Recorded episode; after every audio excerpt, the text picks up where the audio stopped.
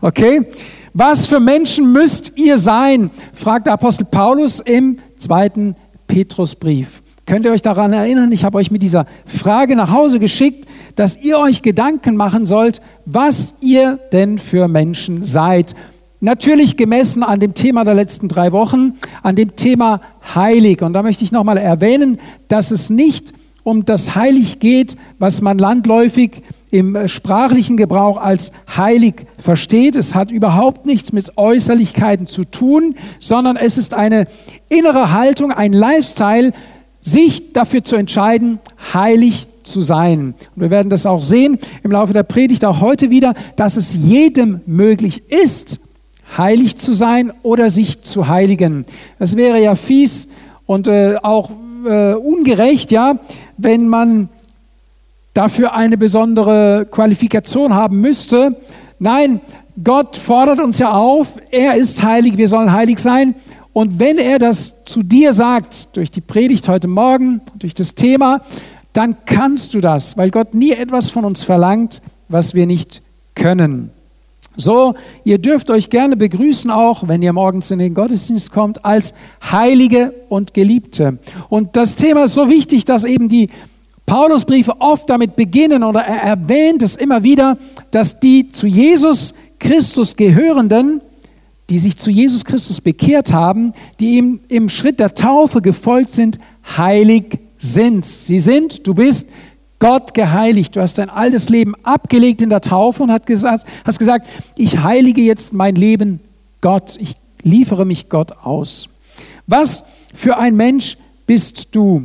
Bist du in diesem heiligen Wandel. Und ich fasse jetzt nicht die letzten drei Sonntage zusammen, sondern ich ermutige dich, wenn du die ersten drei Sonntage nicht gehört hast, hör sie dir nach. Du kannst sie auf Spotify oder bei YouTube nachschauen, nachhören und dann bist du im Flow von dem, was heute Morgen gepredigt wird. Ich möchte dir einen ganz äh, wertvollen Rat geben, was die Heiligkeit und was auch dein Seelenheil, das damit verbunden ist, betrifft. Denn die Bibel sagt, dass wir ohne Heiligung den Herrn nicht sehen werden. Also du solltest nicht sagen, ich bin bekehrt, ich bin getauft und ich bin safe, kann mir nichts mehr passieren. Das ist nicht das, was die Bibel lehrt, sondern die Bibel lehrt, dass das Ende gekrönt wird, wenn du das Ziel erreichst. Und deswegen ist es auch unsere Aufgabe und unsere Botschaft nach außen, weil landläufig ist das so der Fall, dass die Leute denken, bin ich getauft worden, in welcher Form auch immer, und äh, werde ich vielleicht auch noch von der Kirche getraut und werde ich auch noch von der Kirche beerdigt, dann bin ich safe, dann ist meine Seele gerettet. Das ist einfach falsch.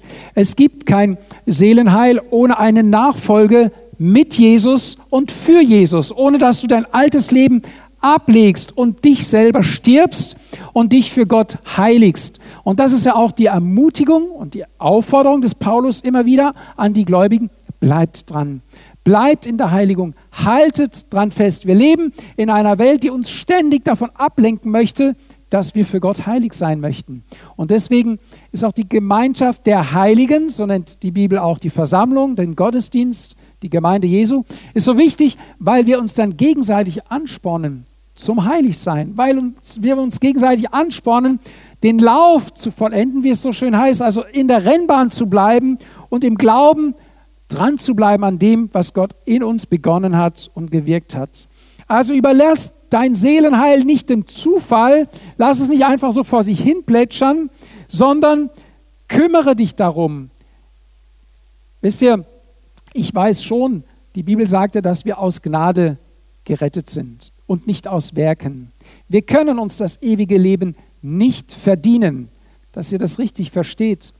Und dennoch, und das ist ja so die Spannung, kann ich ja als Christ nicht so leben, als wäre ich kein Christ. Kann ich ja als Nachfolger Jesu, es muss ja ein Unterschied sein. Und der Ausgangsvers dieser Predigtreihe war ja, dass wir nicht gleichförmig sein sollen dieser Welt, sondern dass wir uns, dass wir anders sein müssen. Folge dessen, dass wir unser Leben Jesus gegeben haben, muss ja ein Unterschied sichtbar sein. Wenn es keinen Unterschied gibt, dann oder auch keiner erkennbar ist, dann gibt es auch keinen Unterschied.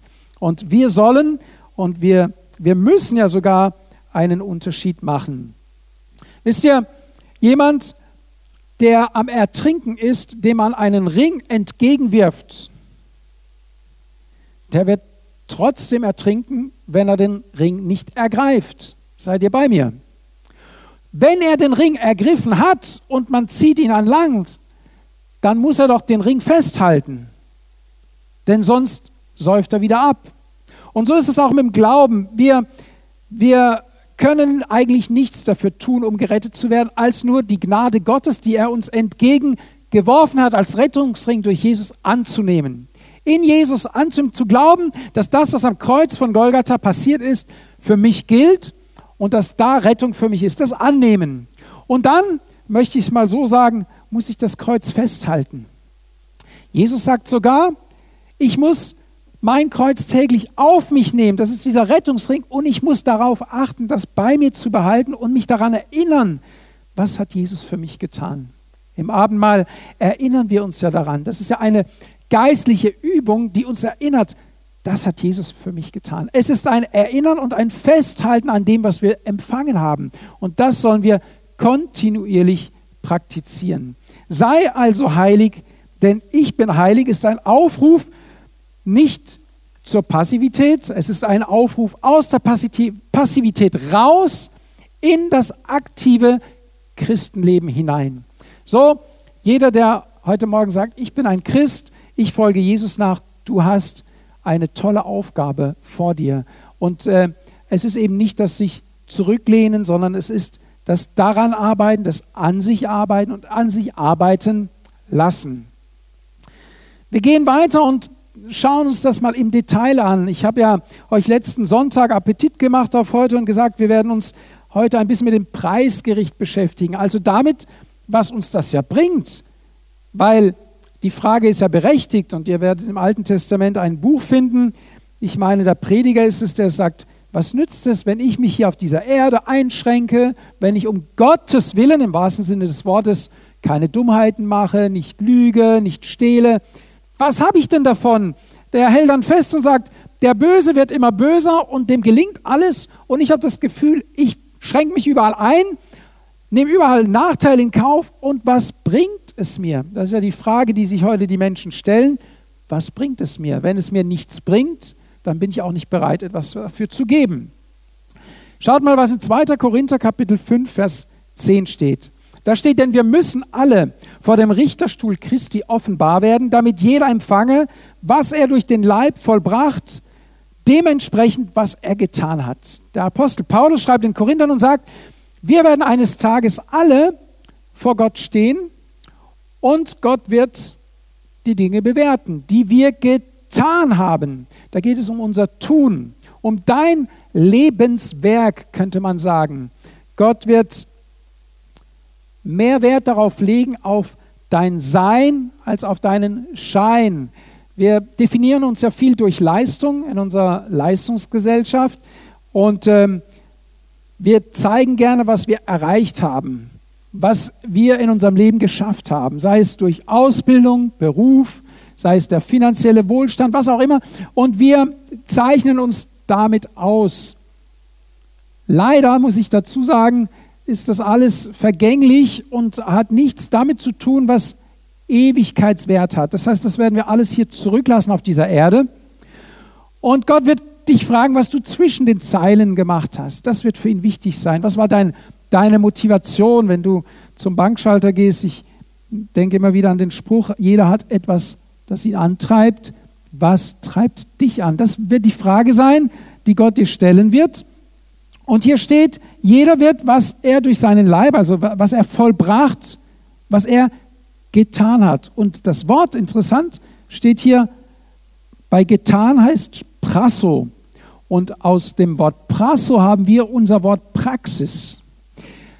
Also man könnte so übersetzen, jeder wird dementsprechend von Gott empfangen, wie er sich in der Praxis bewährt hat. Wie das, was er durch den Glauben, durch Jesus empfangen hat, nachher auch umgesetzt wurde. Und der Satz geht dann weiter, sei es Gutes oder Böses. Und bei dem Guten ist gemeint das Tüchtige oder das Brauchbare. Weißt du, du kannst ja sehr viel tun und es kommt doch nichts dabei raus. Kennt ihr das? Es gibt Menschen, die sind unwahrscheinlich produktiv, aber das, was sie produzieren, ist Ausschuss, würde man in der Industrie sagen. Die Maschine ist durchgelaufen, hat tausend Stück produziert, irgendwo war ein Fehler drin und da gibt es einen großen Container, da kommt es rein und wird später wieder eingeschmolzen und kommt wieder irgendwo in die Produktion. Also allein nur produktiv zu sein, zu sagen, ich mache ja was für den Herrn, das ist, ist es offenbar auch nicht. Es geht tiefer. Es geht um eine Herzenshaltung. Es geht darum, dass wir uns bewusst sind, dass unser Handeln, unser Reden, unser Denken geheiligt sein soll, damit es Bestand hat. Für das Wort Schlechtes oder Böses, was da steht, steht Kakos. Etwas, das von Natur aus böse ist. Und wir werden ja vor Gott, heißt es ja also in 2. Korinther 5, Vers 10, für das, was wir getan haben, also was wir in der Praxis umgesetzt haben, Gutes, also was, was fruchtbringend ist, oder Kakos. Ich weiß nicht, wie euch das bei diesem Begriff geht, aber mir fiel unweigerlich der Begriff Kacke ein. Kakos, Böses. Wenn, einer, wenn du das Gefühl hast, dass das, was an dich herangetragen ist, nur Müll ist, stinkt und, und keine, kein fruchtbares Ergebnis rumkommt. Wir sollen ein Wohlgeruch sein, habe ich euch die letzten Male gepredigt. Wir sollen so sein, dass die Menschen sagen, in dem seiner Nähe, die Praxis, die dort stattfindet, die ist fruchtbar, die tut gut, die ist angenehm und die ist nicht kakos, unfruchtbar, unheilig könnte man auch sagen und überhaupt nicht erstrebenswert. Wir werden vor Gott eines Tages darüber Rechenschaft abgeben müssen und es sollte für uns ein, ein fröhliches Erwarten sein von Gottes Urteil. Jeder wird ja sein eigenes Urteil empfangen nicht im Sinne, dass wir gerichtet werden, weil die Bibel sagt, wer zu Jesus Christus gehört, ist ja schon gerichtet. Aber ich wünsche dir und ich wünsche auch mir, deswegen strenge ich mich an, dass wenn ich bei Gott bin, dass er sich über mich freut und sagt, das hast du gut gemacht, guter und treuer Knecht. Und nicht, dass er sagt, meine Güte, jetzt habe ich so oft habe ich zu dir gesprochen, aber du warst irgendwie auf beiden Ohren taub sondern dass Gott sagt, ich freue mich, dass du jetzt da bist und du hast es echt gut gemacht. Und ich möchte, dass jeder von euch das von Gott hört. Und vielleicht können wir schon mal trainieren. Sag mal deinem Nachbarn, ich freue mich, dass du da bist.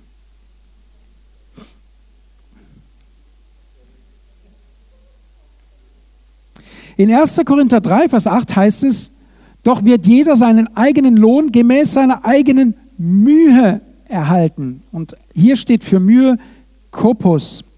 Und Kopos meint weniger die Anstrengung selbst, sondern die Müdigkeit und Erschöpfung, die durch die Anstrengung entsteht. Christsein, Nachfolge bedeutet auch Mühe, Anstrengung, bedeutet sich in etwas hineinknien. Kopos bezeichnet das, was wir als Christen unserem Herrn, in dessen Dienst wir stehen, zur Verfügung stellen. Lasst uns mal zu 1. Thessalonicher Kapitel 1 gehen. Ich möchte mit euch einen Abschnitt lesen von 2 bis 10. Wir danken Gott alle Zeit für euch alle, indem wir euch erwähnen in unseren Gebeten und unablässig vor unserem Gott und Vater an euer Werk des Glaubens gedenken. Also der Apostel Paulus schreibt an die Thessalonicher und er erwähnt, dass sie gute Taten des Glaubens getan haben und sie danken Gott dafür. Wir, bedenken, wir gedenken und die Bemühungen der Liebe und das Ausharren in der Hoffnung auf unseren Herrn Jesus Christus. Also man könnte auch sagen, Paulus stellt den Thessalonichern hier ein gutes Zeugnis aus. Er sagt, ihr habt euch angestrengt, ihr habt euch bemüht. Und zwar nicht so, wie es in einem Arbeitszeugnis steht. Ihr wisst ja, was das bedeutet. Er war sehr bemüht, sich in der Firma zu engagieren. Wer weiß, was das bedeutet? Das heißt, er war faul und hat nichts getan. Es ist nur ein bisschen versteckt so im Text, ja. Aber hier meint natürlich das Bemühen ein, das Gefühl, dass der Apostel Paulus hatte, dass er wirklich gut versorgt wurde von den Thessalonichern. Und ab Vers 4, und wir kennen von Gott, geliebte Brüder, eure Auserwählung, denn unser Evangelium erging an euch nicht im Wort allein, sondern auch in Kraft und im Heiligen Geist und in großer Gewissheit. Ihr wisst ja, als was für Leute wir um euretwillen unter euch auftraten. Hier taucht es wieder auf, als was für Leute. Also Paulus sagt nicht nur, was für Leute müsst ihr sein, sondern er sagt und er hebt sogar den Anspruch und sagt, was für Leute waren wir, als wir bei euch waren? Beurteilt ihr darüber? Und er kommt jetzt dann auch zum Schluss, wie sie sich verhalten haben. Und ihr seid unsere Nachahmer geworden und die des Herrn, indem ihr das Wort in viel Drangsal und mit Freude des Heiligen Geistes aufgenommen habt, sodass ihr allen Gläubigen in Mazedonien und in Achaia zu Vorbildern geworden seid. Denn von euch aus ist das Wort des Herrn erschollen, nicht allein in Mazedonien und in Achaia, sondern an jeden Ort ist euer Glaube an Gott hinausgedrungen, so dass ihr nicht nötig habt, etwas, dass wir nicht nötig haben, etwas dazu zu sagen. Der Apostel Paulus sagt, der Glaube der Thessalonicher war so praxisnah, so praxisrelevant, dass man nicht darüber reden musste. Das wäre so der Idealfall für uns als Christen, dass unser Glaube so sehr praktisch ist in unserem Tun, dass die Menschen sagen, so wie der lebt, das, was der tut, das, ist, das steckt mich an, das, da, da will ich mehr davon wissen. Und dann fängt ja die Evangelisation an, dann kannst du ja deinen Glauben mitteilen.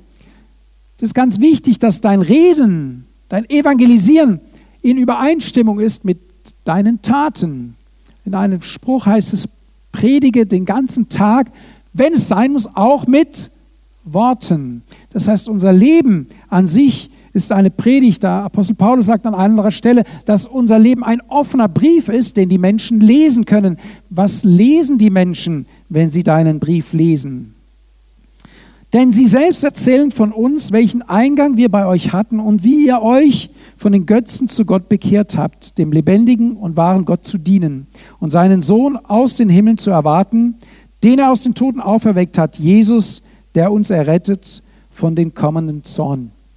Paulus sagt, ihr seid fleißig, ihr bemüht euch, ihr seid so, weil ihr uns nachahmt. Wir waren eure Vorbilder und ihr macht es uns jetzt nach. Bist du jemand, wenn du dir die Frage stellst, was bin ich für ein Mensch, dem man sagen kann, schau dir den an und mach es genauso wie er. Du sagst, das ist aber überheblich und das kann man doch nicht sagen, dass man, da überhebt man sich ja. Nein, das stimmt nicht. Wenn du danach strebst, Jesus ähnlicher zu werden, dann darfst du das sagen. Sag, mach das einfach, wenn, wenn jemand noch nicht so lange im Glauben ist, noch nicht so weit im Glauben ist, dann nimm ihn bei der Hand und führe ihn und lehre ihn, so zu werden, wie Jesus ist. Und er muss natürlich bei dir erkennen, dass du nicht nur darum bemüht bist, dass er so wird, sondern dass du selbst bemüht bist, so zu sein. Dann ist jemand auch motiviert. Das ist wie beim Training, beim Fußball, wenn der Trainer ständig die Mannschaft motiviert, ein Tor zu schießen, aber selbst vielleicht noch nie eins geschossen hat. Das ist einfach, das muss Hand in Hand gehen. Versteht ihr? Schaut mal, wie es in 1. Thessalonicher Kapitel 2, Vers 9 bis 12 heißt. Denn ihr erinnert euch, Brüder, an unsere Mühe und Beschwerde, Nacht und Tag arbeitend um niemand von euch beschwerlich zu fallen, haben wir euch das Evangelium Gottes gepredigt. Ihr seid Zeugen und Gott, wie heilig und gerecht und untadelig wir gegen euch, die Glaubenden, waren. Wie heilig und gerecht und untadelig. Der Apostel Paulus sagt, wir haben uns abgerackert. Wir haben uns abgerackert, damit ihr das Evangelium von Jesus Christus hört. Und jetzt möchte ich ja nicht nur an der Oberfläche kratzen heute Morgen. Und äh, schaut mal, diese Gemeinde existiert, weil sich vor über 60 Jahren jemand abgerackert hat, in Kehl mit ein, zwei Leuten überhaupt mal alleine kam, gepredigt, evangelisiert hat und sich dann abgerackert hat, Menschen in der Stadt aufzusuchen und ihnen die frohe Botschaft von Jesus zu erzählen. Und er hat nicht aufgehört, Tag und Nacht sich abzumühen, dass hier eine Gemeinde entsteht. So, und jetzt switchen wir 60 Jahre vor. Jetzt sollen wir Nachahmer solcher Menschen sein. Sind wir Tag und Nacht damit beschäftigt? Rackern wir uns regelrecht ab, damit das Reich Gottes wächst, damit die Gemeinde gebaut wird, damit jeder Bereich ausgefüllt wird und sich entwickeln kann? Ich beantworte es mit Nein, aber nicht um euch zu schelten, sondern ich glaube, es wäre falsch, wenn wir sagen würden, wir sind voll drin, aber wir wollen, das, das nehme ich euch jetzt einfach mal ab oder das, das äh, gestehe ich euch zu, dass das euer Wille ist, wenn ihr zum vierten Mal euch eine Predigt über Heilig anhört, dass ihr den Wunsch habt, dahin zu kommen, Nachahmer solcher Menschen zu sein. Ich für meinen Teil habe mich entschieden, ich möchte Nachahmer solcher Menschen sein. Ich habe mein Leben mit 16 Jahren Jesus gegeben und habe gesagt, Gott, ich möchte, dass du etwas Brauchbares daraus machst. Und wie sich das dann entwickelt hat, das seht ihr ja selber, manche haben mich ja auch von klein auf, kennen mich. Wir können etwas tun, um für Gott heilig zu sein und wir sollen auch etwas tun. Das heißt nicht, dass jeder Prediger wird, ja, dass jeder Evangelist wird, aber jeder kann in seinem Alltag dieses Heiligsein leben und der Heilige Geist, der uns gegeben wurde, hilft uns ja auch dabei. Schaut mal, der Apostel Paulus geht noch einen Schritt weiter im dritten Kapitel vom zweiten Thessalonicher Brief. Da lese ich uns auch was. Ich lese es uns vor, weil es einfach zu inhaltvoll ist, um es abzukürzen. Wir gebieten euch aber, Brüder, im Namen unseres Herrn Jesus Christus, dass ihr euch zurückzieht von jedem Bruder, der unordentlich und nicht nach der Überlieferung wandelt, die vor uns, die er von uns empfangen hat. Denn ihr selbst wisst, wie man uns nachahmen soll. Denn wir haben unter euch nicht unordentlich gelebt, noch haben wir von jemand Brot umsonst gegessen, sondern wir haben mit Mühe und Beschwerde Nacht und Tag gearbeitet, um keinem von euch beschwerlich zu fallen. Nicht, dass wir nicht das Recht dazu haben, sondern damit wir euch zum Vorbild geben, damit ihr uns nachahmt. Der Apostel Paulus sagt, eigentlich hätten wir kommen können, predigen können und sagen, ihr müsst dafür sorgen, dass wir zu essen haben, dass wir ein Dach über den Kopf haben. Aber sie wollten so ein Vorbild sein, indem sie sagen, wir wollen nicht, dass die Gläubigen, die vielleicht auch wenig hatten, noch für den Dienst, den wir an ihnen tun, leiden, sondern sie sollen in allem gesegnet sein und wir wollen ihnen ein Vorbild hinterlassen. Wir werden gehen, wir werden nicht dauerhaft in Thessalonich sein und wenn wir dann gehen, sollen die genauso sein wie wir und sich genauso anstrengen und bemühen im guten Sinne. Denn wir hören, dass einige unter euch unordentlich wandeln, indem sie nicht arbeiten, sondern unnütze Dinge treiben. Man könnte ja hier auch sagen, wir hören, dass einige sich unheilig verhalten. Und als ich das so las, sondern unnütze Dinge treiben, da muss ich schon denken manchmal, was wir alles Unnützes am Tag tun. Und äh, entschuldigt diesen Vergleich, aber er passt einfach. Ich finde keinen besseren Vergleich für unsere Zeit, was wir alles Unnützes am Tag an einem Handy an Zeit verbringen. Ich glaube, wenn der Paulus das feststellen würde und sagt, in der Zeit wird schon mal nicht Reich Gottes gebaut, ich glaube, er, er würde die Welt nicht mehr verstehen. Ja? Also auch der Appell an uns, was tun wir, was sind wir für Menschen, wie, wo verbringen wir unsere Zeit? Wir machen uns manchmal einen Spaß daraus, wenn wir als Family zusammen sind, die Bildschirmzeit zu vergleichen. Ja, das kann man ja, das, das Handy tut die ja total kontrollieren und überwachen und schickt auch die Daten in die ganze Welt. Nur so, by the way. So, einfach sich zu reflektieren und sagen, wie viel Zeit habe ich jetzt dafür verbracht? Wie viel Zeit habe ich jetzt dafür verbracht? Und dann setzt das mal ins Verhältnis mit deiner Anstrengung, heilig zu sein, sage ich mal. Wie viel Zeit habe ich Wort Gottes gelesen? Wie viel Zeit habe ich gebetet? Wie viel Zeit habe ich in die Gemeinde für Gott investiert? Und dieses Verhältnis ist wichtig, weil dieses Verhältnis wird später bewertet werden und dein Lohn wird davon abhängen. Und deswegen sollen wir uns da anstrengen und bemühen. So, und jetzt geht es um die, die eben unnütze Dinge treiben. Solchen aber gebieten wir und ermahnen sie im Herrn Jesus Christus, dass sie in Stille arbeiten und ihr eigenes Brot essen. Ihr aber, Brüder, ermattet nicht, Gutes zu tun. Wenn aber jemand unserem Wort durch den Brief nicht gehorcht, den bezeichnet, habt keinen Umgang mit ihm, damit er beschämt werde. Oh, das ist aber Hammer, ne? Schreibt der Apostel Paulus. Wenn, wenn sich einer jetzt nicht an die Regeln hält, dann habt mit ihm keine Gemeinschaft. Wenn einer nicht arbeitet, soll er auch nicht essen. Ein biblisches Prinzip. Also sich so, ich sage mal, auf die faule Haut legen und sich von der Gesellschaft durchtragen zu lassen, ist ein No-Go, auch aus biblischer Sicht. Achtung, ich rede nicht von Menschen, die krank sind, die Hilfe brauchen, die auch unser Sozialnetz brauchen, dafür ist es da. Aber die Bibel hat nichts übrig für solche, die arbeiten könnten, es aber nicht tun und somit der Gesellschaft zur Last fallen. Und besonders in der Gemeinde darf das natürlich nicht sein. Und dazu ermahnt der Apostel Paulus. Aber er geht noch einen Schritt weiter, damit wir nicht unbarmherzig sind. Und er sagt, und seht ihn nicht als einen Feind an. Wir könnten ja jetzt ein Feindbild aufbauen und sagen, ja, ich gehe arbeiten, ich diene Gott und ich bezahle ja für den mit, der nicht schafft. Das ist ja Fakt. Aber die, der Apostel Paulus sagt, wir sollen uns nicht, ihn nicht dann als Feind betrachten, diesen Menschen, sondern er sagt, weist ihn zurecht als einen Bruder. Sagst, hey, du bist jetzt in der Gemeinde angekommen, du hast dein Leben mit Gott geordnet und wir sollen auch nach außen ein, ein Aushängeschild sein etwas sein, wo die Menschen sagen, Mensch, boah, Gott ist groß, Gott hat Großes an ihm getan. Und ähm, es gibt ein Zeugnis von einem Menschen, der, der krank war und aufgrund seiner Krankheit nicht arbeiten gehen konnte und in einem Gottesdienst geheilt wurde. Und äh, Gott gedankt hat, aber jetzt durch diese Heilung entfiel der Anspruch auf diese Invaliditätsrente. Aber die wollte er ja nicht verlieren. Und so ging er nicht arbeiten. Und so wurde er wieder krank und hat im Prinzip die Heilung eingetauscht gegen den Komfort. Versteht ihr? Gott lässt sich auch nicht spotten. Gott meint es schon ernst, wenn er zu uns redet. Und er wünscht sich nichts Sehnlicheres, als dass wir in diesem, in diesem Lauf auch erfolgreich und segensreich sind und andere damit animieren und anderen zum Segen werden. Ein echter Christ fällt auf, gerade auch durch sein Tun.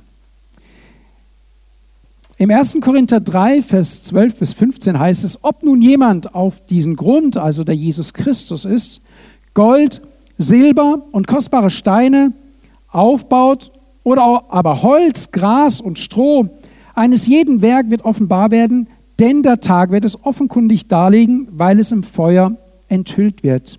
Und welche Art eines jeden Werk ist, dass wir das Feuer prüfen. Wenn jemand das Werk bleiben wird, das er darauf gebaut hat, so wird er Lohn erhalten. Wenn jemand das Werk verbrennen sollte, so wird er ihn verwirken, den Lohn. Er selbst aber wird gerettet werden, doch so wie durchs Feuer. Die Bibel sagt, unser Tun ist wie das Aufbauen einer Sache, eines Gebäudes, und die Frage ist, welche Werkstoffe verwende ich, um etwas zu bauen? Ihr kennt sicherlich alle das Gleichnis des Hausen, das Haus, was auf Fels gebaut wird. Erst wird es auf Sand gebaut, dann kommt der Sturm und schwemmt es weg. Erst wenn es auf dem Felsen gegründet ist, hat es Bestand. Wenn du immer nur auf den letzten Drücker für Gott was übrig hast, wenn du immer nur mit der letzten Kraft Gott dienst. Wenn es immer nur von dem ist, was du zu viel hast. Ich möchte es mal andersrum sagen, wenn es nie weh tut, wenn es nie etwas kostet, dann kannst du doch nicht von Gott einen Lohn erwarten. Das wäre ja fies. Ne? Ich, denke, ich denke an Geschwister, die während wir hier im Gottesdienst sitzen und Gottes Wort hören, weil sie an den gleichen Gott glauben wie du, weil sie sich zu Jesus Christus bekennen, in China oder in Nordkorea in Gefängnissen eingesperrt sind, gefoltert werden, ja bis zum Tod, wo die Frau mit den Kindern alleine zu Hause ist, wo Familien auseinandergerissen werden, weil sie an Jesus glauben. Und jetzt stell dir vor, er kommt in den Himmel und dann werden wir dazugeholt und sagen, wir, wir müssen jetzt ein Geschenk verteilen. Ich habe hier was vorbereitet und hier was vorbereitet. Wie muss sich der Mensch fühlen, der mit dem Tod bezahlt hat für sein Leben, gegenüber, ich, ich überzeichne mal dem, dem europäischen Christen, der auf seiner Sonnenliege liegt und jeden Sonntag die Sonne genießt. Versteht ihr, da, da muss es ja einen Unterschied geben. Wer, wer, Gott wäre ja nicht gerecht. Jetzt kann man das ja nicht aufheben. Ich lebe nicht in China, ich lebe in Deutschland. Und doch habe ich eine Verantwortung. Und doch werde ich gemessen an dem, wie ich vielleicht in meinem Herzen darüber denke, wie es meinem Bruder, wie es meiner Schwester geht. Dass ich ein Bewusstsein dafür habe und dass ich mich heilige und sage, Gott, ich muss was tun. Ich kann nicht länger zusehen, dass die Umstände so sind. So sind Missionsgesellschaften entstanden. Wir haben in zwei Wochen den Waldemar und die Heidi Sadatschuk hier Sie werden sicherlich auch ein bisschen aus ihrem Leben berichten. Der Waldemar ist der Gründer von AVC, Aktionskomitee für verfolgte Christen. Es brannte so in seinem Herzen, dass damals, als Deutschland noch geteilt war, als Russland noch abgeschottet war durch den eisernen Vorhang, dass da Christen sind, die keine Bibel haben, die keinen Zugang haben zum Evangelium. Und er gründete das, dieses Werk und man schmuggelte Bibeln in den Ostblock. Man machte sich auf, man war mit den Umständen nicht zufrieden. Und vielleicht gelingt ja heute Morgen dem Heiligen Geist eins, dass wir nicht zufrieden sind mit dem Status quo, mit dem, was wir bis jetzt sind oder haben. Aber versteht mich richtig, nicht um jetzt in eine Leistung, in einen Leistungsdruck zu kommen. Jesus, er nimmt das Gleichnis von der armen Witwe, von dem Schärflein, die einen Groschen in den Opferkasten wirft. Und dann kommen welche, die werfen große Scheine da rein. Und Jesus sagt, diese Frau hat mehr gegeben als alle anderen. Wir haben ja diese zwei, wir haben ja diese zwei Welten. Wir haben ja, um das wieder herzuholen als Vergleich, wir haben Welten, in denen du dein Leben lassen musst, um Jesus zu bekennen, wo du umgebracht wirst dafür. Und wir haben die Welt, wo du freiwillig sagen kannst, ich werde Nachteile in Kauf nehmen. Ich lebe mein Christsein, auch wenn ich Nachteile in Kauf nehmen muss. Und wir sind so leidensscheu, wir sind so ängstlich und äh, Gott möchte durch seinen Heiligen Geist uns Mut machen uns stärken, unseren Glauben stärken, uns mutig machen, uns für ihn zu heiligen. Und Gott wird dir in deinem Alltag deine Herausforderungen zeigen. Gott sei Dank, wir danken Gott, wir sind nicht verfolgt. Noch nicht.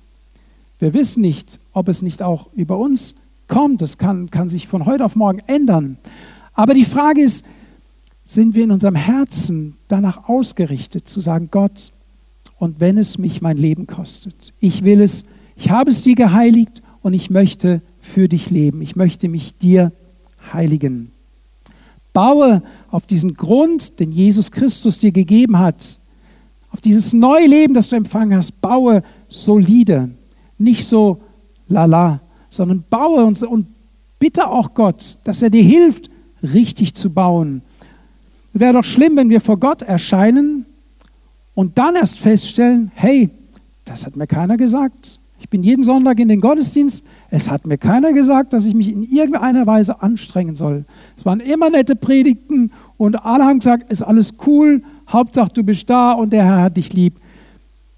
Das ist gut für jemanden, der neu zum Glauben kommt. Paulus sagt, er braucht Milch, der muss erstmal aufgebaut werden und sich entwickeln. Aber wenn du als geistlicher, reifer Christ dich entwickelst, gehören die Herausforderungen des Glaubens, ein Glaubenskampf, ein geistlicher Kampf zum Alltag dazu. Und da möchte Gott dich dazu ermutigen. Ich möchte hier einen Punkt machen und uns vielleicht auch mit diesen nachdenklichen Gedanken in den Tag entlassen. Dass der Heilige Geist dir zeigt, wo ist dein Auftrag? Wo ist deine Aufgabe? Wo kannst du die Pfunde, die du bekommen hast von Gott, einsetzen. In diesem Gleichnis im Lukas Kapitel 19 heißt es, der Verwalter hatte die Pfunde verteilt und Jesus sagt, und dann kommt er zurück und fordert Rechenschaft. Und der eine hat es halt verbuddelt. Und Jesus geht gar nicht zimperlich mit ihm um. Er sagt, du böser und fauler Knecht, und wirft ihn raus. Und gibt das, was der gehabt hat, noch dem, der mehr gesammelt hat. Jesus ist ganz deutlich darin zu sagen, hey Leute, es geht, es geht am Schluss um Menschen. Es geht um Leben und Tod. Es geht darum, ob du deinen Mund aufmachst. Es geht darum, ob dein Leben ein offener Brief ist, der andere, die noch nicht gerettet sind, die noch nicht an Jesus glauben, durch dich zu ihm geführt werden. Lass uns aufstehen zum Gebet. Ich möchte auch die Band bitten, nach vorne zu kommen.